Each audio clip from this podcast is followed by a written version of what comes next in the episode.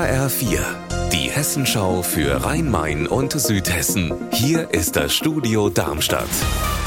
Mit Mike Markloff, hallo. Um 17 Uhr öffnet in Wiesbaden die längste Theke Deutschlands. Die Rheingauer Weinwoche geht los. Birgitta Söhling ist für uns auf dem Schlossplatz. Ist alles startklar?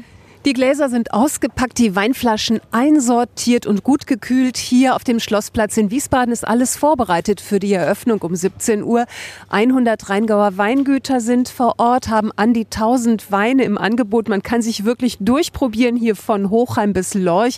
Und man kann sagen, die Wiesbadener Weinwoche ist so eins der wichtigsten und größten Feste hier in der Stadt. Viele Wiesbadener kommen hierher, um an Bierzeltgarnituren zu sitzen, um Nachbarn und Freunde zu treffen oder auch einen kleinen Betriebsausflug zu machen.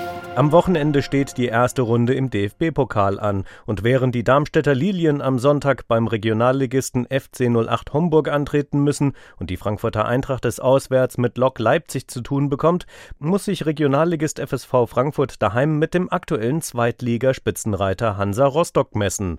FSV-Trainer Tim Görner hat uns gesagt, wie seine Mannschaft gegen Rostock bestehen will. Wir müssen sehr, sehr fleißig sein, wahrscheinlich auch gerade im, im Spiel gegen den Ball und dann versuchen die die Möglichkeiten, die wir bekommen werden. Wir haben eine hohe spielerische Qualität, wir sind gut im Umschaltspiel.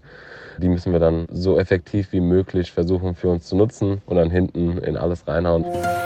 Er ist der bedeutendste Literaturpreis im deutschen Sprachraum, der Georg Büchner Preis, den die Akademie für Sprache und Dichtung in Darmstadt seit 1951 als reinen Literaturpreis vergibt.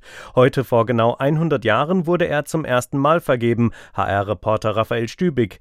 Wer hat denn den Georg Büchner Preis 1923 ins Leben gerufen? Das waren damals linksliberale Politiker im Landtag, die wollten Georg Büchner, der ja nur 23 Jahre alt wurde, ein ehrendes Denkmal setzen, was durchaus auch ein politisches Statement war, denn Büchner galt ja auch als Rebell mit seiner Streitschrift Der hessische Landbote und auch viele spätere Preisträger haben die Verleihungsfeier gerne als politische Bühne genutzt. Rolf Biermann zum Beispiel 1991, da hat er in seiner Rede die Revolution in der DDR als Abfallprodukt der Perestroika bezeichnet.